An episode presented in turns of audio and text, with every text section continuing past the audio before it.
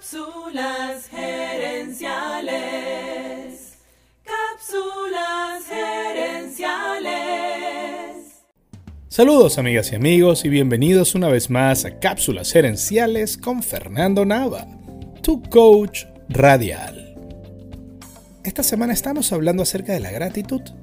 Y en esta cápsula quiero hablarte acerca de un artículo que leí llamado Cuatro cosas que la gratitud no es escrito por la doctora Mary Grace Garis. Lo primero es que la gratitud no significa siempre estar contento. La gratitud ayuda a superar momentos difíciles, como el duelo al perder un ser querido, e incluso ayudan a reducir los síntomas de la depresión. Pero eso no quiere decir que la gratitud borre mágicamente el dolor. El dolor y la tristeza son sentimientos válidos y normales. Y como tal debemos sentirlos y procesarlos. No intentar esconderlos usando eso que llaman positividad tóxica. La positividad tóxica es la creencia de que una actitud positiva basta para curar el dolor.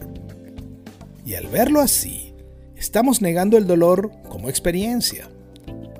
La positividad tóxica es cuando queremos obligarnos a nosotros mismos o a alguien más a sentir algo distinto a lo que están sintiendo.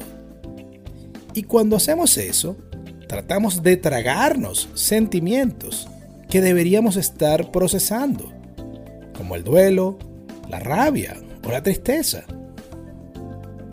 Dejarnos llevar por la rabia es malo, pero tratar de ignorarla y tragársela tampoco es bueno.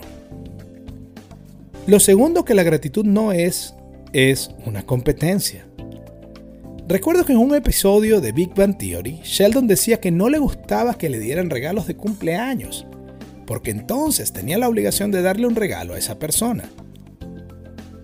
Yo creo que la frase deuda de gratitud es un contrasentido. Una deuda es una obligación.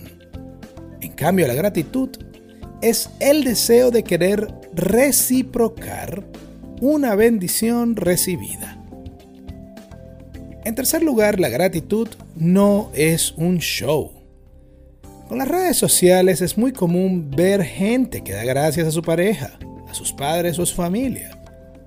Y no hay nada de malo en eso, siempre y cuando sea sincero y no una manera de buscar likes.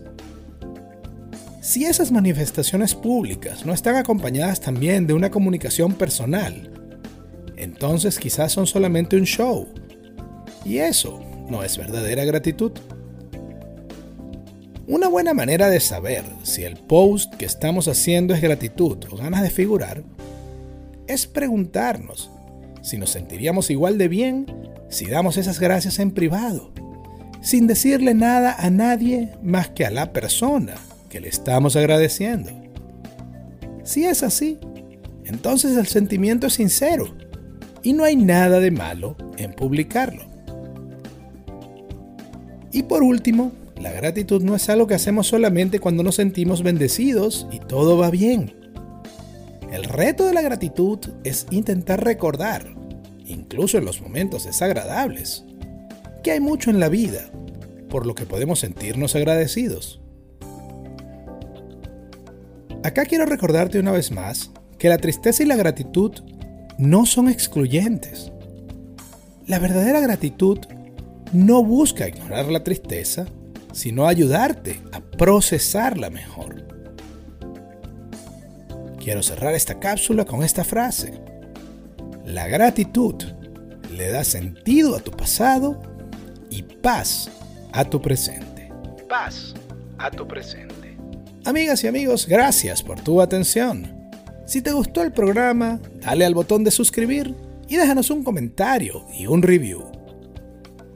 Tú eres la razón de ser de este programa y queremos escucharte. Así que si quieres sugerir un tema para discutir aquí en el podcast, envíanos un mensaje Ahora Cápsulas Herenciales ofrece servicios de asesoría para ayudarte a ti o a tu empresa a alcanzar el siguiente nivel. Escríbenos a cápsulaserenciales.gmail.com y comencemos a trabajar juntos por tu éxito. También quiero aprovechar de invitarte a nuestro Facebook Live Cápsulas Herenciales Dosis Doble. Cada jueves en la noche hacemos un programa en vivo en nuestra página de Facebook y también puedes conseguir esos episodios en YouTube buscando Cápsulas Herenciales. Seguiremos esta conversación en la próxima edición de Cápsulas Herenciales. Hasta entonces recuerda, tu éxito lo construyes con acciones, no con ilusiones. No con ilusiones.